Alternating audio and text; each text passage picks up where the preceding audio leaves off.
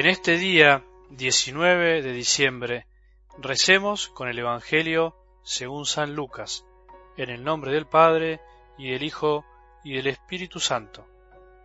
En tiempo de Herodes, rey de Judea, había un sacerdote llamado Zacarías, de la clase sacerdotal de Abías. Su mujer, llamada Isabel, era descendiente de Aarón. Ambos eran justos a los ojos de Dios y seguían en forma irreprochable todos los mandamientos y preceptos del Señor. Pero no tenían hijos, porque Isabel era estéril, y los dos eran de edad avanzada. Un día en que su clase estaba de turno y Zacarías ejercía la función sacerdotal delante de Dios, le tocó en suerte, según la costumbre litúrgica, entrar en el santuario del Señor para quemar el incienso. Toda la asamblea del pueblo permanecía fuera en oración mientras se ofrecía el incienso. Entonces se le apareció el ángel del Señor de pie a la derecha del altar del incienso. Al verlo, Zacarías quedó desconcertado y tuvo miedo. Pero el ángel le dijo No temas, Zacarías, tu súplica ha sido escuchada. Isabel, tu esposa, te dará un hijo al que llamará Juan. Él será para ti un motivo de gozo y de alegría, y muchos se alegrarán de su nacimiento, porque será grande a los ojos del Señor. No beberá vino ni bebida alcohólica, estará lleno del Espíritu Santo desde el seno de su madre, y hará que muchos israelitas vuelvan al Señor su Dios. Precederá el Señor con el espíritu y el poder de Elías, para reconciliar a los padres con sus hijos y atraer a los rebeldes a la sabiduría de los justos, preparando así al Señor un pueblo bien dispuesto. Pero Zacarías dijo al ángel, ¿Cómo puedo estar seguro de esto? Porque yo soy anciano y mi esposa es de edad avanzada. El ángel le respondió, Yo soy Gabriel, el que está delante de Dios, y he sido enviado para hablarte y anunciarte esta buena noticia.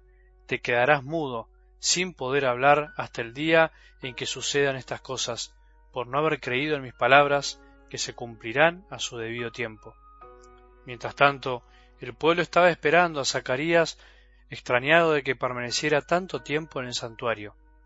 Cuando salió, no podía hablarles, y todos comprendieron que había tenido alguna visión en el santuario. Él se expresaba por señas porque se había quedado mudo. Al cumplirse el tiempo de su servicio en el templo, regresó a su casa. Poco después su esposa Isabel concibió un hijo y permaneció oculta durante cinco meses. Ella pensaba, esto es lo que el Señor ha hecho por mí cuando decidió librarme de lo que me avergonzaba ante los hombres. Palabra del Señor.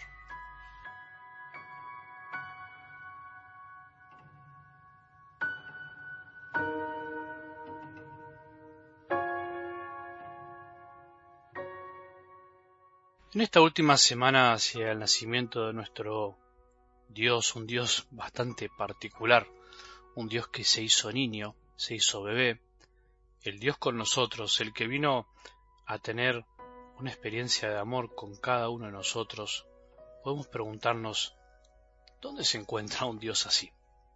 Es poco lo que se puede decir hoy de algo del Evangelio porque es bastante largo, queda más lugar para la palabra que para lo que se pueda decir. Por eso prefiero solo animarte y animarme para que también yo me lo pregunte porque lo necesito, a continuar en estos días con esta actitud de recibir, con una actitud receptiva. Ya lo dijimos, no tanto hacer, sino la actitud de recibir al niño. Esta es la mejor forma de continuar en estos días. No hacer mucho más que esto. En realidad, creo que estos días de a poquito debemos ir callándonos, apagando un poco las radios, las televisiones, los celulares, las computadoras, dejar un poco de tanto ruido para poder hacer silencio. Solo en el silencio podremos comprender algo más de la Navidad. No el silencio que proviene de la duda y desconfianza hacia Dios, como le pasó a Zacarías, eh, que cayó porque en el fondo dudó o no pudo hablar más hasta el nacimiento de Juan, sino todo lo contrario, el silencio maduro, el silencio que proviene de la fe, el que surge de considerar que todo lo que podamos decir a veces está de más, que todo lo que intentemos agregar lo que hace muchas veces es empañar todo, oscurecer el misterio. Ante el misterio es mejor callar. Cuánta palabrería a veces, incluso dentro de la iglesia, en las misas, en los momentos donde deberíamos callar. Cuánta palabrería a veces frente al Santísimo, cuando ante lo sagrado lo mejor es postrarse y callarse. Intentemos hacer todo esto, intentemos en estos días proponernos en serio, frenar un poco, dejar de correr, o bien antes de correr, antes de empezar el día o al terminarlo, ir acercándonos a un pesebre, al de una parroquia o al de tu casa. ¿Te acordaste de armar el pesebre? Espero que sí. Dios está con nosotros, aunque nosotros a veces no estemos con Él.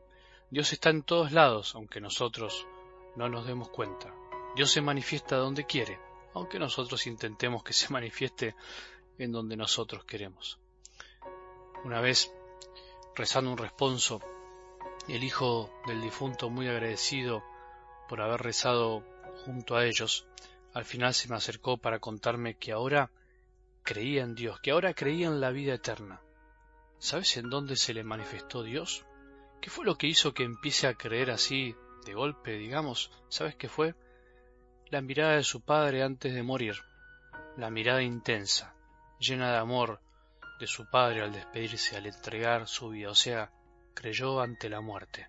Me dijo, padre, cuando mi papá me miró así, con ese amor tan intenso, yo me dije, existe algo después de esta vida, Dios tiene que existir si hay tanto amor. Qué maravilla, cuánto me enseñó teología pura en una experiencia concreta y real.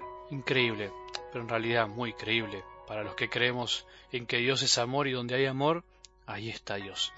Este hombre llegó a percibirlo en su papá, en su última mirada. ¿Dónde pretendemos a veces nosotros encontrar a Dios? No pretendamos encontrarlo en cosas extrañas, en donde menos nos imaginamos, a veces en lo más normal de la vida, en lo más cotidiano, ahí está. ¿Quién se hubiese imaginado que Dios se haría un niño indefenso y débil, en brazos de una madre pobre y sencilla y humilde, con un papá también, entregado, justo y generoso. Preparemos el corazón para saber recibirlo en estos días de la forma que Él quiera. Que tengamos un buen día y que la bendición de Dios, que es Padre misericordioso, Hijo y Espíritu Santo, descienda sobre nuestros corazones y permanezca para siempre.